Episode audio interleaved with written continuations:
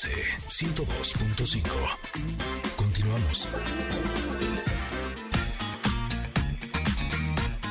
Amigos, aquí inicia la segunda hora de Ingrid y Tamara y ya está listo el doctor Morgan Guerra que nos hablará sobre las pruebas COVID. Además, nuestra querida Valeria Rubio nos dirá qué comer antes y después de hacer ejercicio para que valga la pena el esfuerzo, ¿no creen? Continuamos. Ingrid Tamara. En MBS 102.5. This is my heartbeat song and I'm gonna play it. Been so long I forgot how to turn it up, up, up, up all night long. Oh, up, up all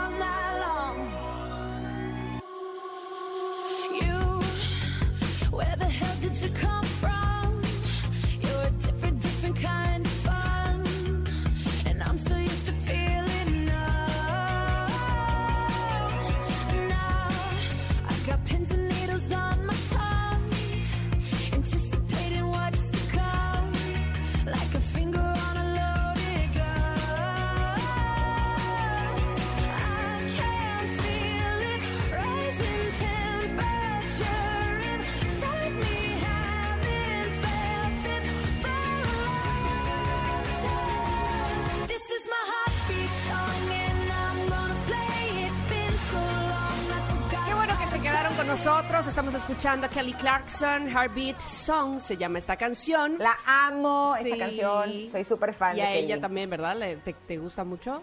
Me encanta. Qué bueno, sí, la verdad es que es muy buen artista. Gracias a todos ustedes por haberse quedado con nosotros y por estar eh, presentes también en las redes sociales. Y bueno, hagan de cuenta que eh, si estuviéramos viendo una caricatura de esas que entra el narrador y dice, y 10 meses después, aquí seguimos con el COVID. No igual, evidentemente, que, hace 10 meses. Estamos en una curva, en un punto de verdad muy fuerte, muy alto. Pero eh, cada vez hay más eh, pruebas precisamente para que detectemos si tenemos el virus COVID-19. Está con nosotros el doctor Morgan Guerra Gea. Él es epidemiólogo y director de Previta. Doctor, buenos días. Platíquenos, por favor, qué pruebas existen ahora, hoy en día, 10 meses después, para detectar el COVID-19. ¿Cómo está? ¿Qué tal? Muy buenos días. Muchas gracias por invitarme y saludos a su audiencia. Pues bueno, como bien dices, ya llevamos eh, muchos meses en esta esta pandemia y, y tenemos que seguirnos informando sobre los diferentes mecanismos de cuidarnos. Uno de ellos es conocer sobre los diferentes tipos de pruebas.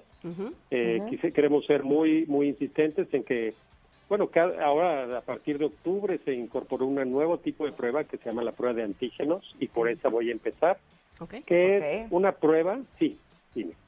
No, sí, es- escuchamos. Es una prueba que se realiza igual eh, en la nariz con un hisopo, este es un hisopado, se toman secreciones de la nariz y a diferencia de la prueba de PCR que fue la inicial, esta te puede dar un resultado en 15 minutos y en el lugar. Son pruebas que tienen eh, alta sensibilidad y alta especificidad, es decir, son muy certeras, tienen hasta un 90-95% de certeza y son muy buenas cuando las personas tienen síntomas. Es decir, si los síntomas no están presentes, es probable que eh, salgan falsos negativos.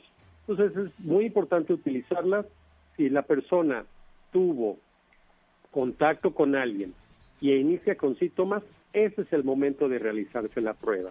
Desde el No primer día, doctor, ¿Perdón? desde el primer día que tiene síntomas, desde el primer día que tiene síntomas, tiene la prueba tiene muchísima mayor eh, seguridad de que te salga un resultado que sea positivo y que real y sea realmente positivo.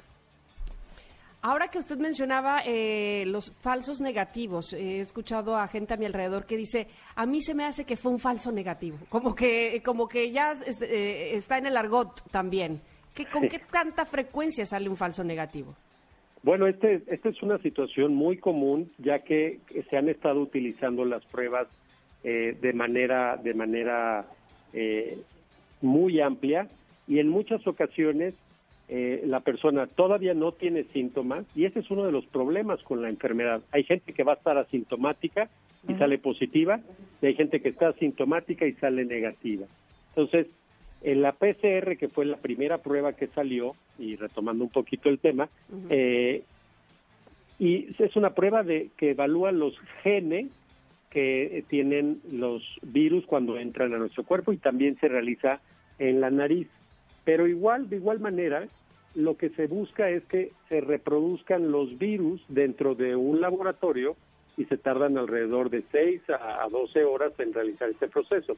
Es por eso que el resultado a veces, al inicio se tardaba 48 horas o hasta 72 horas y hoy en día ya se puede tener un resultado en un día.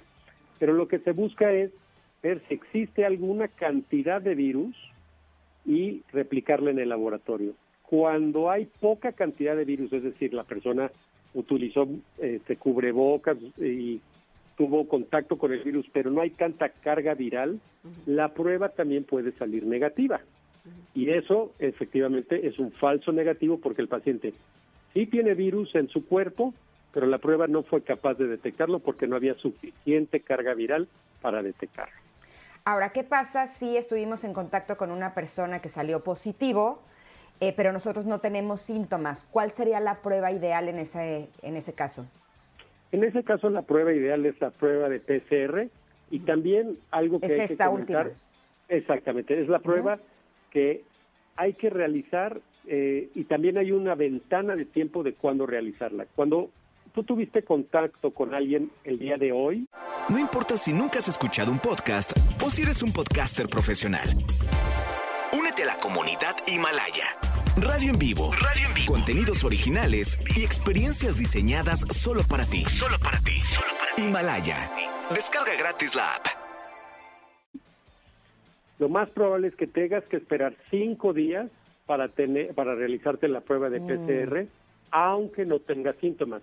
Si tuviste contacto hoy y te la haces mañana, lo más probable es que salga falso negativo porque no va a haber suficiente carga viral, ¿no? Entonces hay que esperar unos cinco días para realizar la prueba de, ya sea de PCR cuando es asintomático. Y si estás sí, con síntomas, pues recomendamos hacer la prueba de antígenos, que es más barata, es más rápida y cuando hay síntomas es muy certera. Y si estuviste con alguien que salió positivo, te aíslas esos cinco días, tengas síntomas o no, ¿cierto? Definitivamente es lo cortés que hay que hacer, hay que y más también hay que esperar hasta que esté tu resultado. Es decir, si estuviste en contacto con alguien y ya te avisó esa persona, es muy importante que tú mismo te aísles, que realices la prueba y esperes a que no estar con, con nadie más hasta no tener el resultado, porque puede ser un foco de infección para las demás personas. No sé si la pregunta que voy a hacer es un poco ilógica, pero bueno, como hemos visto que se comporta este virus, probablemente no lo sea. ¿Hay falsos positivos? también hay falsos positivos, ya que el, el virus del COVID-19 es parte de los coronavirus. Entonces, hay algunas pruebas que pueden hacer reacción cruzada. Es muy poca y es poco probable, pero sí puede haber también un falso positivo. Y por otro lado, también en el caso de las pruebas de PCR, una persona puede tener salir positivo pero tener partículas de los genes del virus, pero ya estar inactivos. Es decir, que tuvo la infección mucho tiempo antes, digamos un mes o algo así, y todavía hay algunas remanentes de los, de los genes del virus, pero ya no están activos y la persona ya no infecta. Entonces, ese es otro caso y bueno, esto se pues, generó mucho temor al inicio de la pandemia porque se empezaron a ver casos en Corea de personas que decían, oye, es que ya pasaron un mes y mes y medio y todavía tiene sale eh, positivo al virus. ¿Cuánto tiempo va a durar esta enfermedad? Entonces, en ese caso recomendamos una tercera tipo de prueba que se llama es la prueba de los anticuerpos. Esa prueba se hace en sangre, es una prueba rápida y te dice si ya tienes inmunidad ante el virus un mes después de que hayas tenido contacto con, con el virus. Esa prueba sirve mucho para saber cómo va la pandemia, cuánta gente se ha infectado, ¿no? Y cuánta gente produce anticuerpos. Ahora que salga la vacuna, pues si te vacunas y tienes y te haces la prueba y tienes anticuerpos, pues ya puedes hacer una fiesta y verte con quien quieras. Con, con Ahora- quien tenga la- las mismas características que tú, evidentemente. Exacto. Ahora, si sale positivo eh, alguna de las pruebas, pero también sale positivo el de anticuerpos, entonces a la que habría que hacerle caso es a la de anticuerpos, de que está protegida la persona y ya no contagia. Pasando un- una ventana de tiempo, sí. Es decir, si tú tienes síntomas el día de hoy, eso quiere decir que ya han pasado alrededor de cuatro o cinco días de incubación. Todavía te faltan unos 10 días de enfermedad, que es mejor estar aislado, Claro. porque en ese tiempo puedes seguir contagiando, ¿sí? Entonces, 15 días te mantienes aislado y puedes tener la prueba positiva de antígenos o de PCR durante ese tiempo y también empezar a producir la prueba, eh, los anticuerpos en la- durante ese periodo de 15 días, ¿sí? Ok. Doctor, hablemos sobre las pruebas rápidas. Eh, ¿Qué tan eficientes son? Eh, ¿Qué tanto se recomienda hacer una de estas? Pues bien, como, como mencionaba, tenemos dos tipos de pruebas rápidas. Son las pruebas de antígenos, que son pruebas rápidas, son hisopados, tienen muy alta sensibilidad y estas sirven para el diagnóstico, igual que las pruebas de PCR.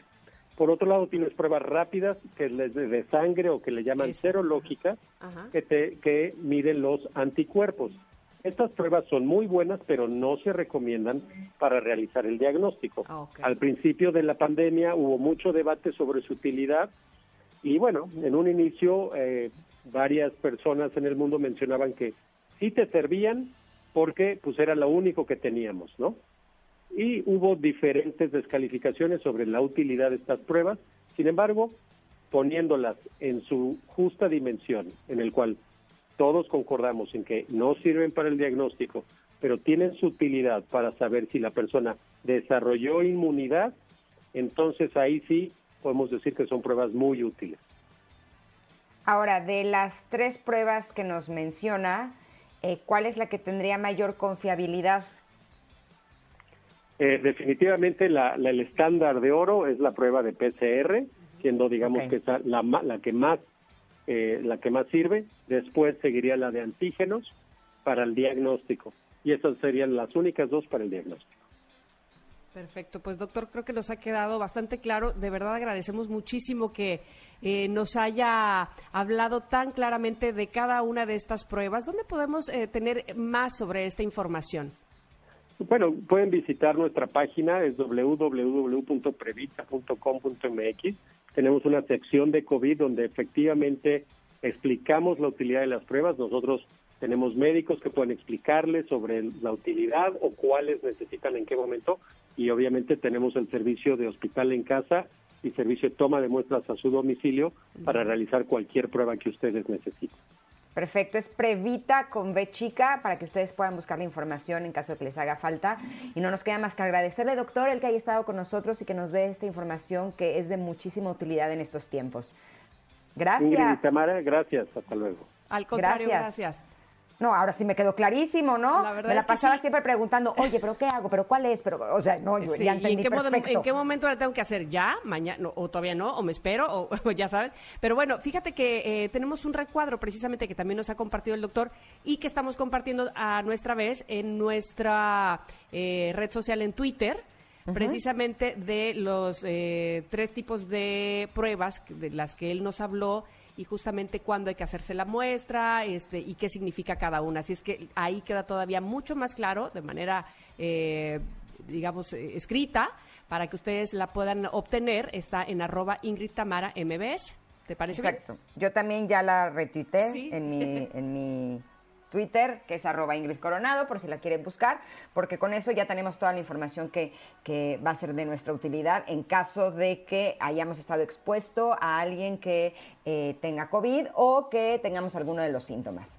Pues bueno, pues vámonos un corte, ¿no? Sí. Que todavía seguimos con más. Ya viene Valeria que nos va a decir qué alimentos debemos de comer antes y después de hacer ejercicio para que valga la pena Exacto. que estemos sudados, no la gota gorda.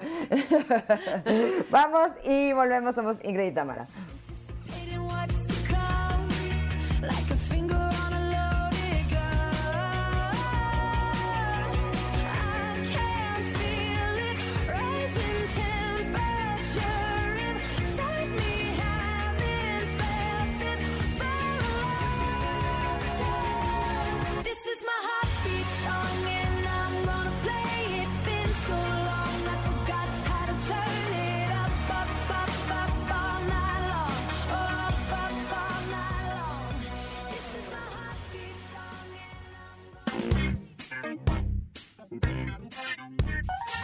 Momento de una pausa. Ingrid y Tamara, en MBS 102.5.